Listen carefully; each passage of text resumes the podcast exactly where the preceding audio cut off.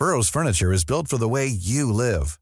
From ensuring easy assembly and disassembly to honoring highly requested new colors for their award-winning seating, they always have their customers in mind. Their modular seating is made out of durable materials to last and grow with you. And with Burrow, you always get fast, free shipping. Get up to 60% off during Burrow's Memorial Day sale at burrow.com slash ACAST. That's burrow.com slash ACAST. burrow.com slash ACAST.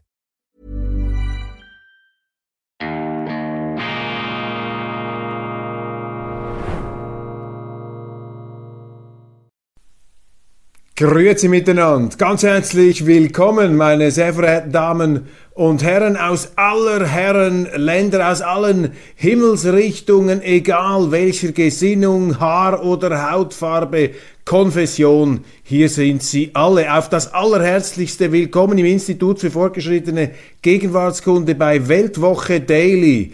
Die andere Sicht, unabhängig, kritisch, gut gelaunt zu jeder Tages- und Nachtstunde. Heute schreiben wir den Freitag, 9. Dezember 2022. Noch ein paar Mal schlafen und dann äh, erfreuen wir uns des Lichterglanzes vor unseren hoffentlich, hoffentlich strahlend beleuchteten Weihnachtsbäumen. Für mich ja ein Akt des zivilen Ungehorsams. Auch die Wohnungsbeleuchtungen im Sinne der Weihnachtlichkeit nicht herunterzufahren. Denn das, was wir erleben in der Schweiz, in Deutschland, auch in Österreich, an Strommangellagen, das ist ja die Folge unserer eigenen Dummheit, dass wir es als Bürger zugelassen haben, meine Damen und Herren. Ja, Sie sind angesprochen, dass wir es zugelassen haben, dass unsere Politiker und diese Grünen die sichere und bezahlbare Energieversorgung an die Wand gefahren haben. Und wenn ich nach Deutschland schaue,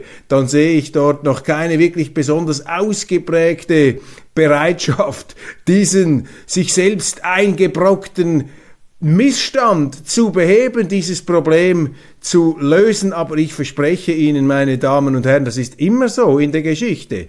Irgendwann kommt der Hammer der Realität, die disziplinierende Kraft der Wirklichkeit. Der Politiker ist ja Angehöriger eines Berufsstands, der sich hauptamtlich damit auseinandersetzt, die Wirklichkeit zu verdrängen und sich die Wirklichkeit vom Leib zu halten. Und das rächt sich früher oder später. Leider, leider müssen oftmals in den allermeisten Fällen nicht die Politiker die Zeche bezahlen, sondern sie die Steuerzahler. Deshalb müssen sie auch ihre Verantwortung in der Demokratie ernst nehmen und entsprechend einwirken mit den ihnen zu Gebote stehenden äh, legalen, Entschuldigung, legalen und rechtmäßigen Mitteln hier, dass das Staatsschiff nicht von seinen äh, privilegierten Angestellten aufgrund gesetzt wird. Meine Damen und Herren, es ist mir natürlich eine ganz besondere Freude, jetzt ähm, gemeinsam hier im Rahmen unserer neuerlichen Weltpremiere das neunte Türchen zu öffnen bei unserem Adventskalender hier im Post Office in der Post von Lev Kaplan und dahinter ein wunderschönes Bild und natürlich die theologische Deutungskraft von Dr. Gottfried Locher, der zwar Protestant ist, reformierter Pfarrer am Berner Münster, ehemaliger Vorsitzender der evangelischen Kirche Schweiz, aber eben ein Reformierter, der nicht mit der, äh, sagen wir mal, durch alles in durchgestanzten zwinglianischen Superschärfe in Erscheinung tritt und Unerbittlichkeit der reformierten zürcherischen Unerbittlichkeit, da schwingt eben schon etwas auch das bernische versöhnliche Element mit und äh, ich weiß, dass äh, Godi Locher kein theologischer Ideologe ist, sondern einer, der eben in seinen Erläuterungen, in seinen Deutungen nicht nur die Katholiken mit einbezieht und die unterschiedlichen reformierten Bekenntnisse, sondern eben auch all jene, die generell sich als Agnostiker bezeichnen würden oder die Gläubig-Ungläubigen, die Atheisten, wie ich sie zu nennen pflege. Brave New Europe. Das ist mir heute auf den Tisch geflattert. Politics and Economics expertise with a radical face. Brave New Europe. Ge Michael Hudson. Germany's position in America's New World Order. Deutschlands Position in der neuen amerikanischen Weltordnung trotz dem einhelligen Propagandagetöse in unseren Mainstream-Medien, die uns, es ist fast schon amüsant, täglich einhämmern wollen, dass das, was wir jetzt machen, immer noch mehr Waffen in die Ukraine, noch mehr Munition, noch mehr Panzer und alle Zögerer, die müssen da auf dem Scheiterhaufen der Empörung landen, das werde schlussendlich den Frieden bringen, meine Damen und Herren, als historisch interessierter Zeitgenosse melde ich hier meine leisen Zweifel an. Ich habe noch selten erlebt, dass die totale Zumüllung eines Landes mit Waffen am Schluss dann äh, zumindest kurz- und mittelfristig zu einer ähm, friedlichen Koexistenz geführt hätte. Natürlich braucht es Waffen, natürlich müssen sie sich verteidigen können und äh, die Atombombe, die schrecklichste Waffe, die wir haben,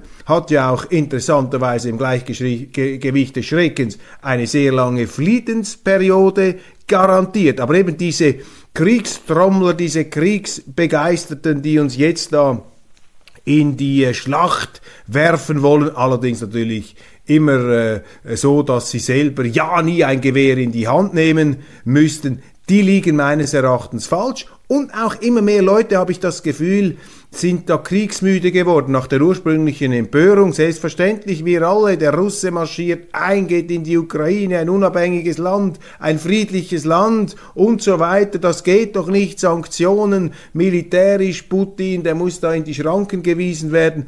Allmählich dämmert dem einen und dem anderen, dass das Leben eben kein Hollywood-Film ist, sondern dass es ein bisschen differenzierter ist, dass die Ukraine gar nicht so ein friedliches Land war. Da tobte ja ein Krieg seit 2014. Es gab einen Putsch, eine legitime, wenn auch korrupte Regierung wurde durch eine andere korrupte Regierung ersetzt, die in einem faktischen Staatsstreich unter Missachtung der eigenen Verfassung an die Macht gekommen ist. Daraufhin haben sich bestimmte Regionen in der Ukraine abgespalten. Das heißt, sie sind auf Distanz gegangen. In der Krim, die sowieso einen halben Autonomiestatus hatte, in anderen, vor allem russisch dominierten Gebieten ist man auf Distanz gegangen. Man wollte diese einseitige gegen Russland und Richtung NATO und Europa und Amerika ausgerichtete Politik nicht mittragen. Dieses ohnehin schon zerrissene Land hat da noch tiefere Risse bekommen. Die Kiewer Regierung ist dann hineingegangen im Donbass. Es gab Tote, 14.000 insgesamt, vor allem Russisch, russischsprachige. Die Russen haben natürlich auch hineingefunkt äh, mit Gangstermethoden auf allen Seiten. Hier die Gangster schießen auf die Gangster, das etwas die distanzierte, sicherlich auch nicht allen Facetten gerecht werdende Wahrnehmung. Und jetzt sollen wir also unsere Energieversorgung, unser Geld, unseren Frieden, unsere nachbarschaftliche Koexistenz mit Russland in Flammen aufgehen lassen, um alles in eine neue Weltordnung von den Amerikanern dominiert, so als ob es die Chinesen und die Russen gar nicht gäbe, hineindrücken. Das ist so etwas die Ausgangslage, die wir haben und es verwundert nicht, dass auch in Deutschland, nicht nur in der Schweiz, immer mehr Leute da so ihre Zweifel bekommen, auch da die disziplinierende Kraft der Wirklichkeit. Was nützt es, wenn ich auf dem Hochaltar angeblicher Ideale glänze, wenn ich im realen Leben verarme und meine Stromrechnungen nicht mehr bezahlen kann? Hier sehen Sie auch ganz klar, dass die Medien und die Politik da in ihrer eigenen Blase an der Lebenswirklichkeit der Leute äh, vorbeischreiben und vorbeireden und vorbei politisieren. Und Jetzt gibt es viele Deutungen, ich äh, habe einige gelesen, werden mir auch zugeschickt, über diese neue, diese Zeitenwende, wie sich da die Geopolitik verändern würde. Ich möchte dazu ein paar einleitende Gedanken machen, natürlich auf Deutschland zentriert, immer noch etwas mit einem Seitenblick auf Österreich. Österreich ja ein neutrales Land, wie die Schweiz, am Vorbild Schweiz, neutral gemacht. Deutschland mit seiner ganz speziellen Geschichte, auch mit dem Mut der Geschichtsaufarbeitung und der Selbstkonfrontation mit Verbrechen, die im Namen von Ideologen gemacht wurden, im Namen Deutschlands und der Missbrauch auch von vielen deutschen Idealen in den fürchterlichen Jahren des Zweiten Weltkriegs. Und ähm, davor Deutschland da ein wirklich äh, vorbildliches Land, auch der Selbstkritik. Ich sage immer, solange die Deutschen so selbstkritisch sind, wie sie äh, es einfach sind, muss man sich nicht die allergrößten Sorgen um dieses Land machen. Das ist ja den Deutschen irgendwie eingepflanzt worden. Die Schweizer sind ähnlich. Wir haben etwas Mühe, uns da aufzuplustern. Deutschen wirken da vielleicht etwas selbstbewusster im Auftritt, aber die Kultur der Selbstkritik, ja geradezu der Selbsterfleischung, unter der die Deutschen auch immer wieder leiden, ist im Grunde eine Stärke. Denn wer immer sich in Frage stellt, wer auch Angst hat, wer sich fürchtet vor bestimmten Dingen, das ist nicht eine Schwäche, das ist eine Stärke. Denn die größten Dummheiten passieren dann, wenn man keine Angst mehr hat, wenn man sich alles zutraut, wenn man auch keine selbstkritischen Energien in sich mehr spürt. Diese hässlichen Stimmen da im Hinterkopf, die einem dazu flüstern, ja, du könntest ja völlig falsch liegen am Ende des Tages. Wenn Sie das nicht mehr hören, dann wird's gefährlich meine Damen und Herren. Also ich sage Ihnen, wie für mich, jetzt nicht in diesem neuen geopolitischen Gesamtbild, das da jetzt konstruiert wird, wie für mich die Rolle Deutschlands aussieht. Und da sehe ich einen Namen, meine Damen und Herren, einen Namen, den Sie heute nie mehr hören, einen Namen, der einst Heldenstatus genoss, auch der Träger dieses Namens, in Deutschland, sozusagen ein deutscher Kennedy, ein, ein Held, von der Stimme her für mich schon etwas ins Richard Burtonhafte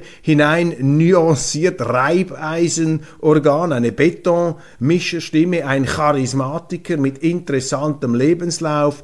In der Zeit, als ich ein Junge war und auch ein junger Erwachsener, war das das politische Idol, unser politisches Idol. Ich hatte damals vor allem Rockidole und äh, Filmidole, aber meine Großeltern, viele meiner der Eltern meiner Freunde, jetzt auch Politiker, die ich kenne, Diplomaten, die ich kenne, intelligente Menschen, die ich kenne. Für sie war er ein absoluter Fixstern in ihrer politischen Orientierung und das zu Recht, meine Damen und Herren. Sie haben längst erahnt, von wem ich rede. Es ist selbstverständlich Deutschlands ehemaliger Bundeskanzler Willy Brandt, der große Sozialdemokrat, der Mann, der als regierender Bürgermeister von Berlin schon äh, Geschichte geschrieben hat, mit Kennedy zusammenkam, auch als deutscher Kennedy eben gefeiert wurde, dann nach einem Zwischenintermezzo der Großen Koalition.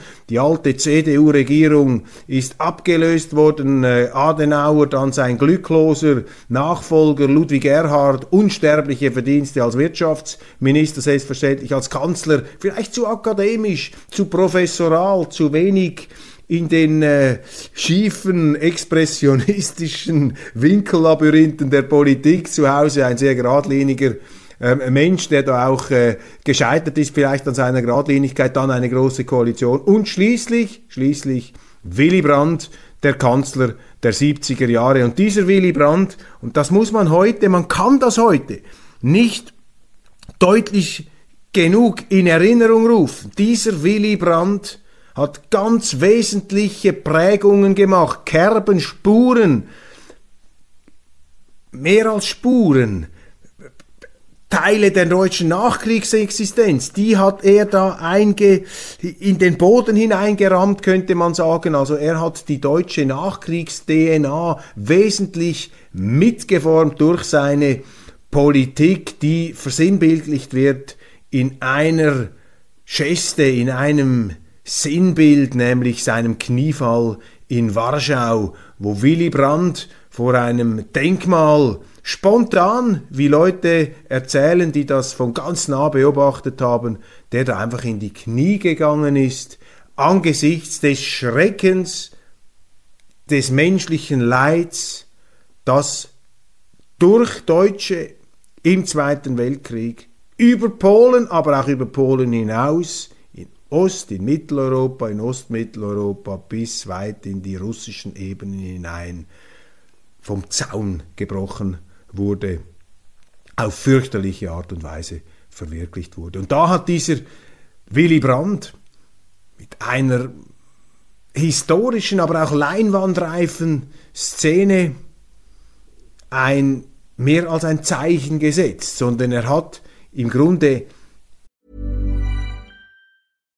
If you're looking for plump lips that last, you need to know about Juvederm lip fillers. With Juvederm Volbella XC and Juvederm Ultra XC, your lip look, whether it's subtle or bold, can last up to one full year with optimal treatment and no additional maintenance. Find a licensed specialist and see if it's right for you at juvederm.com today. That's J U V E D E R M.com. Add fullness to lips in adults over 21 with Juvederm Volbella XC or Juvederm Ultra XC. Do not use if you have severe allergies or a history of severe allergic reactions, or if you're allergic to lidocaine or the proteins used in Juvederm. Tell your doctor if you have a history of scarring or taking medicines that decrease the body's immune response or that can prolong bleeding. Common side effects include injection site redness, swelling, pain, tenderness, firmness, lumps, bumps, bruising, discoloration, or itching. As with all fillers, there's a rare risk of unintentional injection into a blood vessel, which can cause vision abnormalities, blindness, stroke, temporary scabs, or scarring. For full important safety information, visit juvederm.com. Life is full of what ifs. Some awesome, like what if AI could fold your laundry? And some, well, less awesome, like what if you have unexpected medical costs? United Healthcare can help get you covered with Health Protector Guard fixed indemnity insurance plans. They supplement your primary plan to help you manage out of pocket costs. No deductibles, no enrollment periods, and especially no more what ifs. Visit uh1.com to find the Health Protector Guard plan for you. einen Teil der deutschen Identität geprägt. Denn bis dahin war ja Deutschland das verfemte Land des Zweiten Weltkriegs geteilt. Ein Teil verschwand da hinter den Panzersperren der Sowjetunion und des Sowjetblocks und der westliche Teil Deutschlands eingebunden in das demokratische Bündnis, in die amerikanische Allianz. Dieses Deutschland in seiner Westbindung, am Anfang auch an sich selber leidend. Kurt Schumacher, der Sozialdemokrat gegen Adenauer. Die Sozialdemokraten wollten die Wiedervereinigung schneller. Adenauer, sowieso alles, der sowieso allem misstraute, was da östlich von Köln passierte. Dieser Früheuropäer, der quasi das karolingische Reich wieder im katholischen Glauben ähm, auferstehen sehen wollte. Seine Position Einbindung Deutschlands ins westliche Bündnis, strikte Westorientierung, strikter Antikommunismus, gegen Russland eingestellt, natürlich in der Konfrontationsstellung, wenn man so will, die verdünnte, etwas verträgliche homöopathische Variante des McCarthyismus in Amerika, der da in einer Überdosis die Amerikaner in äh, bestimmte Herzkammern des Wahnsinns hineingeführt hat. Das ist natürlich in keiner Art und Weise passiert äh, in Deutschland. Auf diese Art und Weise hat man den Kalten Krieg nicht gemacht, aber eben stark eingebettet in den Westen eine Art forcierte Verwestlichung Deutschlands, einer einstigen, ja eben Mittelmacht, wie Bismarck gesagt hat, und das wollte Adenauer nicht mehr sein, gesagt Westbindung.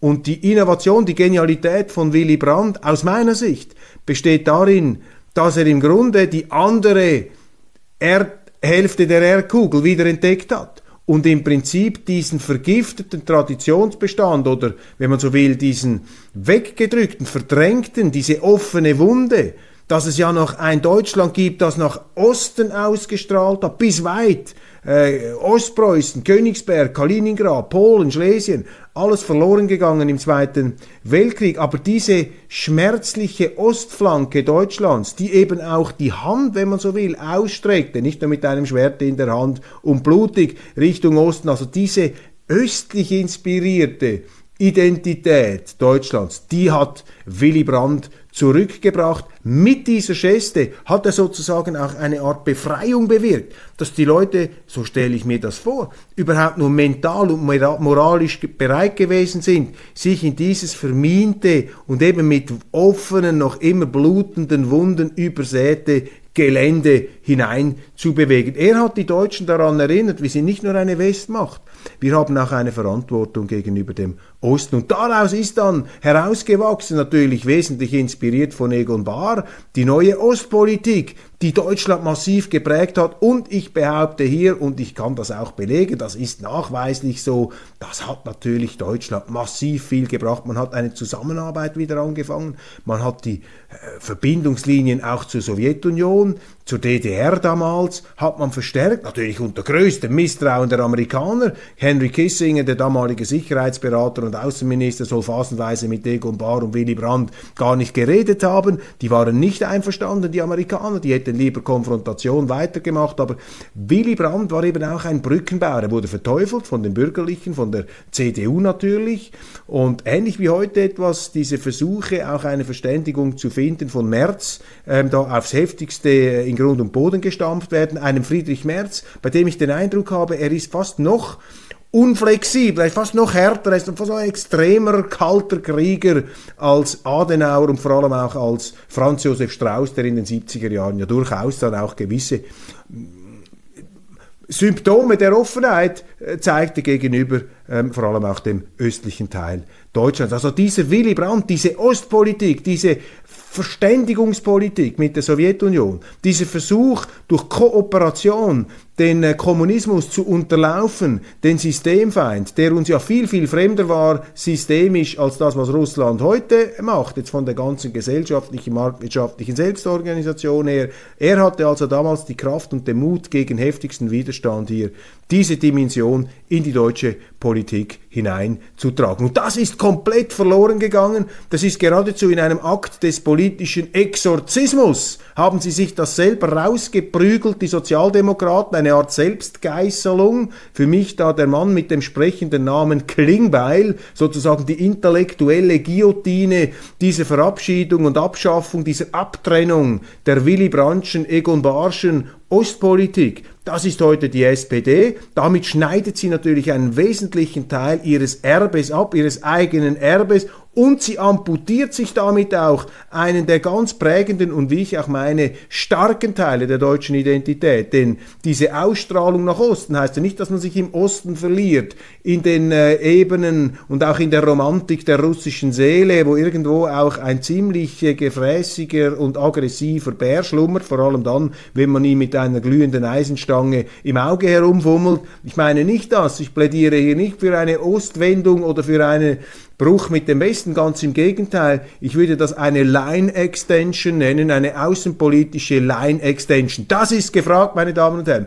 Wenn Sie mich hier zu Rate ziehen, was ist die Position heute von Deutschland, dann sage ich Ihnen, man muss sich wieder intensiver mit Willy Brandt auseinandersetzen. Willy Brandt, diesem Visionär, der aus dem Käfig des Kalten Krieges, aus diesem Zwinger, in den sie uns wieder hineindrücken wollen, einen Ausweg, einen Fluchtweg gefunden haben. Großartig Willy Brandt in diesem Zusammenhang. Und wenn wir es jetzt noch etwas herunterbrechen wollen, dann hat ja Willy Brandt auch gesagt, und das gehört eben zusammen, mehr Demokratie wagen. Demokratie heißt auf den Menschen gehen, das Menschliche, Demos, den Bürger, nicht einfach den Politiker und den Strategen und den Militärkopf ins Zentrum stellen, sondern den Menschen in seinem umfassenden Sinne an die Menschen denken, an die Bürger, für wen man die Politik macht. Mehr Demokratie wagen. Und dieses Motto greife ich jetzt in einer akrobatischen äh, Balancierung auf und sage, die Schweiz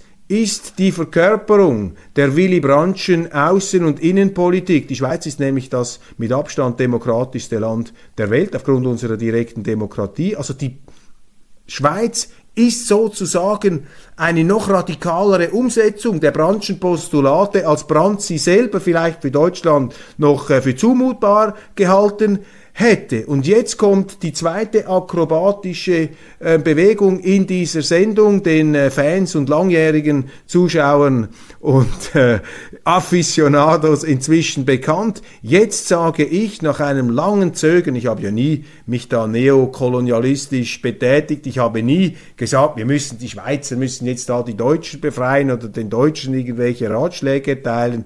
Ähm, Gott behüte, aber hier darf ich ja in dieser Sendung auch etwas aus der Box heraus, aus dem Institut für fortgeschrittene Gegenwartskunde heraus, frei improvisierend. Jetzt sage ich, jetzt müssen sich die Deutschen wieder an der Schweiz inspirieren, um zu ihrem Willy Brandt zurückzukommen.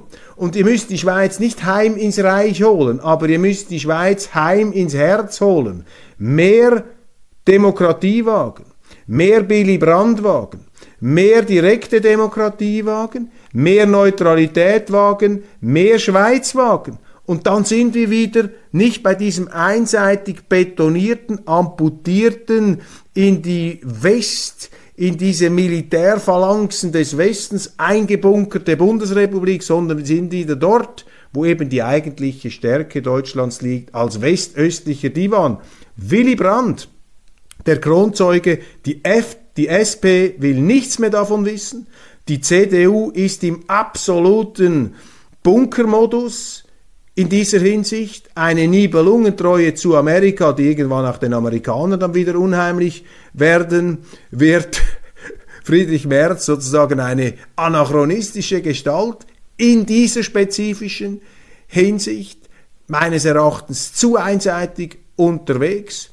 Und wenn ich mich in der Szene etwas umschaue, muss ich sagen, es gibt ein paar alte Sozialdemokraten, Otto Schily, Oskar Lafontaine, Gerhard Schröder, der allerdings an seiner vielleicht etwas Geldaffinität ähm, verglüht ist. Der hat das einfach, bei ihm war das zu stark aufs Geldverdienen ausgerichtet, darum hat er seine, sein moralisches, politisches Kapital hier etwas zu stark strapaziert. Aber diese altgedienten Sozialdemokraten, die das noch kennen, eben nicht die Klingbeil, nicht die Guillotinen-Sozialdemokratie, die haben das noch erliegt. Und äh, das ganz äh, Faszinierende an der deutschen Politik besteht ja darin, dass zum Beispiel ein Alexander Gauland, darf man diesen Namen eigentlich noch sagen hier in Deutschland, oder kommt dann sofort der Verfassungsschutz, stehen wir dann unter Beobachtung hier bei Weltwoche Daily, dass eben ein Alexander Gauland auch so redet und hier viele Berührungspunkte hat zu diesen klassischen Sozialdemokraten, zu Egon Barth, zu Willy Brandt, zu Oskar Lafontaine, Schily und Schröder. Das ist die ganz große Tradition und die hat ja auch Deutschland Russland genutzt. Wirtschaftlich, man hatte das Joint Venture mit Russland. Und da sage ich noch einen letzten Gedanken in diesem Zusammenhang, wenn mir nicht noch einer einfällt. Ähm, ich war ja auch schon in Russland. Ich habe ja die ostpreußischen Ebenen gesehen und da ist mir etwas klar geworden, meine Damen und Herren. Die Russen sind absolut unfähig, ihr eigenes Land zu entwickeln, industriell. Die können das einfach nicht. Also das ist mein Eindruck. Sie können es nicht, sind aber stolz, sind ähm, haben natürlich einen gewissen Minderwertigkeitskomplex, sagen, wir bekommen nie die richtige Anerkennung, wir haben euch von Napoleon befreit, von Hitler und äh, man möchte natürlich da auch respektiert und anerkannt werden. Also quasi jetzt nach einem ganz einfachen Bild, wenn du dem Bär das Fell kraulst und ihm einen Honigtopf hinstellst, dann ist er zahm. Wenn du ihm aber mit der Eisenstange kommst, dann wird er äh, bissig. Ich weiß, das klingt jetzt wahnsinnig überheblich, ist es vermutlich auch, aber Sie wissen, was ich meine. Ich möchte damit einfach ein Sinnbild der psychologischen äh, Innendisposition, äh, der, Innen, äh, der, der, Innenausstattung, das, das, möchte ich hier versuchen ähm, anschaulich ähm, greifbar zu machen. Die Russen unfähig, ihr Land zu industrialisieren, es fehlt ihnen das Know-how, sie sind angewiesen auf den Westen. Wir müssten ihnen das geben, wir könnten ihnen das geben und im Gegenzug hätten wir günstige, bezahlbare Rohstoffe. Darum ist das ja rational, ist diese Politik der Zusammenarbeit und des Handels, ist eben rational. Und jetzt sagt man ihnen, jetzt will man ihnen einreden, wann Wandel durch Handel habe es nicht gegeben. Dummes Zeug. So als ob Russland von heute das gleiche wäre wie die Sowjetunion. So reden übrigens auch die Sowjetnostalgiker, die kein Problem hatten, da mit den Massenmördern und den Schlechtern der Kommunisten die Hände zu schütteln und Ruderküsse auszutauschen. Sie sind natürlich da nicht einverstanden gewesen mit Putin, der kein Kommunist ist, der kein ähm, Kommunist ist. Den haben sie versucht, als Kommunisten hinzustellen. Völlig irrige moralische Maßstäbe außer Rand und Band, wie auf einem LSD-Trip hier. Plötzlich poppt etwas auf, monströs, was eigentlich ganz klein ist. Und das Monströse, mit dem man eigentlich kein Problem hat, das schrumpft plötzlich ganz, ganz weit weg. Aber meine Damen und Herren, wenn ich hier nicht völlig neben den Schuhen stehe und meine Analyse nicht so falsch ist, dann liegt hier auch die Zuversicht begründet, dann liegt hier auch das Optimistische, das Schöne, denn das wird sich dann irgendwann früher oder später wieder durchsetzen, weil das Vernünftige kommt irgendwann durch. Sie haben es in der Hand. Wenn Sie da mithelfen, wenn Sie das auch aussprechen, wenn Sie das auch so sehen, dann kann man vielleicht die Geburt des Vernünftigen sozusagen, die, die Inkubationszeit ähm, äh, dessen, was eigentlich an der Zeit wäre, könnte man beschleunigen. Willy Brandt für mich der Mann der Stunde. An ihn muss man jetzt erinnern, im Moment, äh, wo Deutschland, die deutsche Politik gar nichts mehr von diesem Giganten wissen will. Mehr Willy Brandt wagen, mehr Demokratie wagen, mehr Schweiz wagen, mehr Vernunft wagen. Stefan Zweig, ein wunderbares Zitat aus dem Buch Die Welt von gestern. Rainer, ganz herzlichen Dank, dass Sie mir das zugeschickt haben. Inspiriert von meiner gestrigen Eloge auf 174 Jahre Stabilität, Bundesratswahl, er schickt mir, Rainer, ein Zitat aus diesem großartigen Buch, Die Welt von gestern, Seiten 300 bis 303. Stefan Zweig schildert hier seinen Grenzübergang vom kriegsgebeutelten Österreich in die neutrale Schweiz zur Zeit des Ersten Weltkriegs. Zitat Stefan Zweig. Da lagen die französischen, die italienischen, die englischen Zeitungen und man konnte sie straflos kaufen. Das Verbotene war hier, fünf Minuten weiter, erlaubt und drüben das Erlaubte verboten. All der Widersinn europäischer Kriege wurde mir durch das nahe Nebeneinander geradezu sinnlich offenbar. Da drüben in dem kleinen Grenzstädtchen wurde aus je, wurden aus jedem Häuschen, jeder Hütte die Männer herausgeholt und nach der Ukraine und nach Albanien verladen, um dort zu morden und sich morden zu lassen. Hier fünf Minuten weit saßen die Männer gleichen Alters, geruhigt mit ihren Frauen und rauchten ihre Pfeifen. Ich fragte mich unwillkürlich, ob nicht auch die Fische in diesem Grenzflüsschen auf der rechten Seite kriegsführende Tiere wären und die zur linken neutral. Stefan Zweig über die neutrale Schweiz, den Bruch, den gigantischen Unterschied, die ganz andere Qualität wenn man sich von der nicht neutralen Sphäre in die neutrale Sphäre hineinbewegt. Wunderbar hier dargestellt. Ganz herzlichen Dank, Rainer, für diese Zusendung. Die große geoökonomische Zeitenwende von Alexander Rahr, habe es noch nicht gelesen. Ein großer Aufsatz eines äh, von mir geschätzten Autors. Ich habe da das Fazit angeschaut, das hat etwas meinen Eingangsmonolog, meine Predigt inspiriert. Alexander Rahr ist tatsächlich der Auffassung, dass wir jetzt in eine ganz neue geopolitische Phase hineinkommen. Kann sein, kann sein. Vielleicht aber setzt sich auch der Generaltrend durch die Wirklichkeit, unsere Verflochtenheit, auch das Gefühl des aufeinander angewiesen Seins, von dem man ja dann auch profitieren kann. Es war bekannt, dass die Asylbewerber Mädels belästigt haben. So haben sich äh, Leute geäußert, ausgedrückt an der Beerdigung. Sehr viele Menschen dort zugegen. Mord in Illerkirchberg. Ich habe darüber berichtet. Baden-Württemberg, diese fürchterliche Tat, mutmaßlich ein eritreischer Asylbewerber, zwei Mädchen mit einem Messer, mit einem Messer angegriffen. Eines davon ist seinen Verletzungen erlegen. Ganz üble, ganz üble Geschichte an der Trauerfeier für die getötete Jugendliche nahmen mehr als 1500 Menschen teil, viele Trauergäste, machen die Kommunalpolitiker mitverantwortlich für die Tat. Ja, zu Recht. Ich habe davon gesprochen. Das ist die Verantwortung der Politiker, die mit ihrer Politik der offenen Grenzen die, die Gewalt in ihr Land holen. Wir schaffen das. Nein, ihr schafft es eben nicht. Wenn junge Menschen sterben, wenn die abgestochen werden, weil Politiker der Meinung sind, damit sie dann in den Medien gut dastehen, dass sie die Gutmenschen raushängen lassen können, dann machen wir das und dann sterben die jungen Menschen, dann gehen sie zu weit. Das ist wirklich eine ganz fürchterliche Geschichte. Und damit sollte sich eigentlich die deutsche Innenministerin Nancy Faeser auseinandersetzen. Und nicht mit diesem völlig absurden angeblichen Staatsstreich da von diesen Reichsbürger, Reichsbürgerspinnern, sogar die deutschen Medien, die ja sonst alles glauben, was da aus Berlin kommt.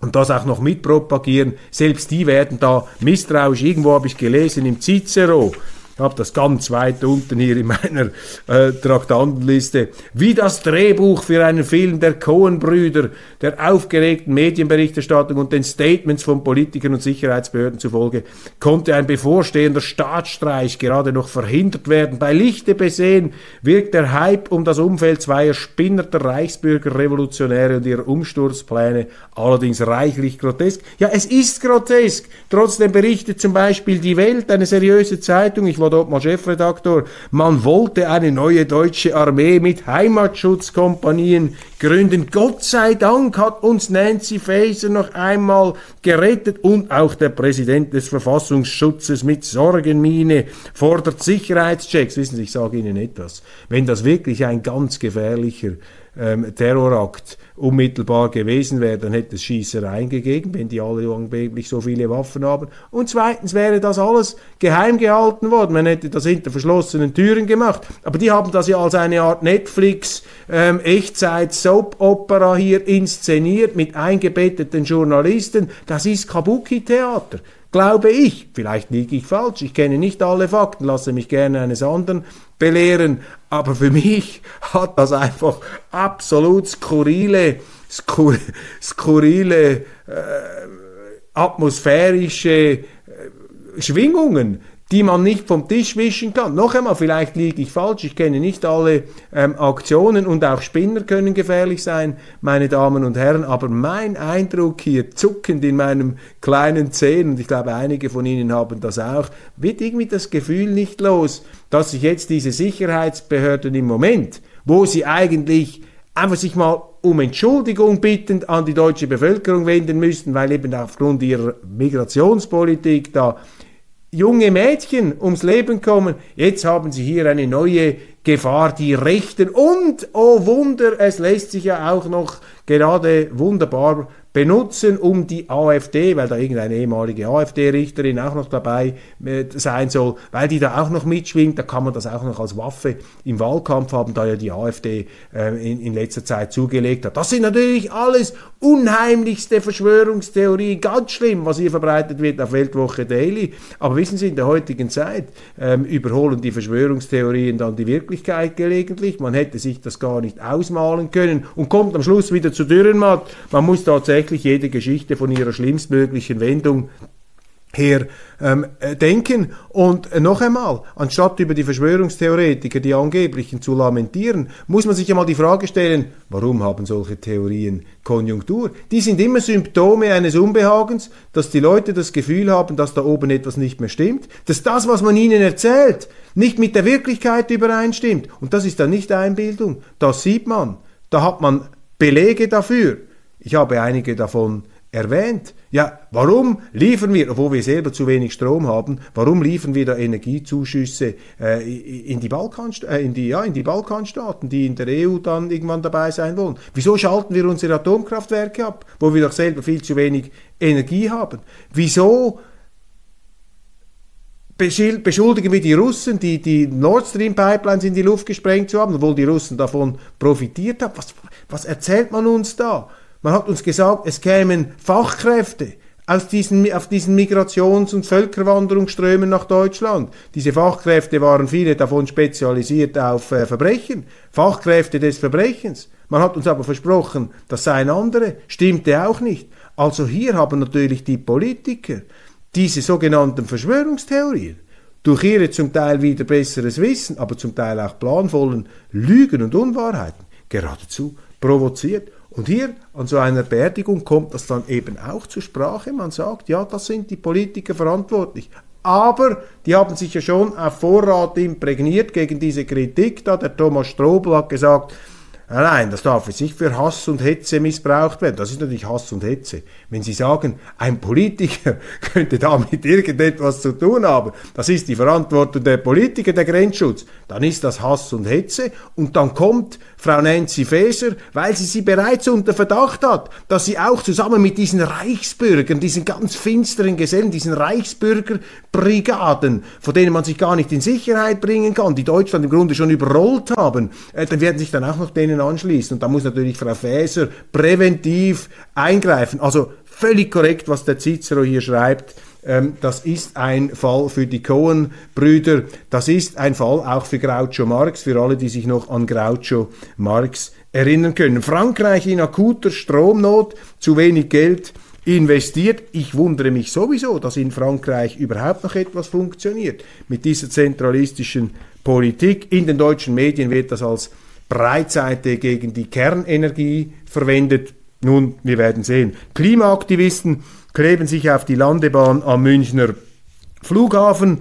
Über den äh, trostlos dreinblickenden Verfassungsschutzpräsidenten haben wir schon gesprochen. Die Chinesen sind immer noch im Begriff, ihre Covid-Politik ähm, zu justieren. Sie gehen jetzt in die Richtung, die die Schweiz schon 2021 ähm, eingeschlagen hat und äh, 2020 sogar, nämlich die Fokussierung auf die vulnerablen Gruppen. Dann zwei Drittel der Befragten, 66 Prozent der Deutschen in einer repräsentativen Umfrage, finden Jan Böhmermann nicht lustig. Da bin ich auf einmal mitten im Mainstream. Ich dachte immer, ich bin der Einzige, der das nicht lustig findet. Zwei Drittel der Deutschen finden den Böhmermann nicht lustig. Ich kann das nachvollziehen.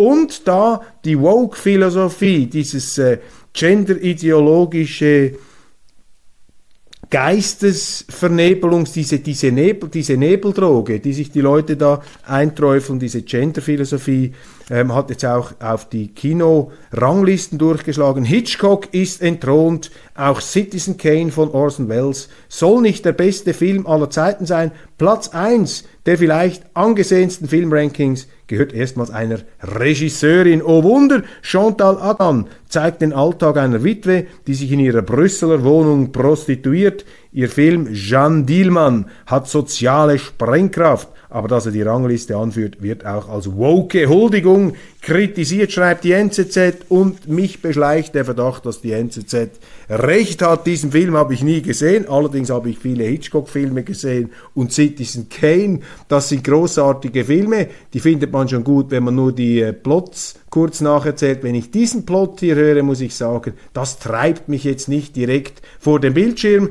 aber es gibt mir die Möglichkeit, wenigstens hier meinen Vortrag zu beenden. Vielen herzlichen Dank für die Aufmerksamkeit. Das war's. Weltwoche Daily international mit besonderer Berücksichtigung unserer Freunde in Deutschland und in Österreich vor allem. Ich wünsche Ihnen ein tolles Wochenende. Der dritte Advent steht an. Wir können uns auf die Fußball-WM, auf die nächsten Spiele freuen, denn unsere Mannschaften sind nicht mehr dabei, kein Ärger mehr, keine Kniefälle, keine Armbinden, keine Mundzuhaltungen und ich bin nicht im Balkankrieg mit unserem Captain völlig entmenscht da gegen Serbien aufgetreten. Das haben Sie in Deutschland gar nicht mitbekommen, aber hier ist es ein großes Thema. Machen Sie es gut, einen wunderschönen Tag und ein ebensolches Wochenende.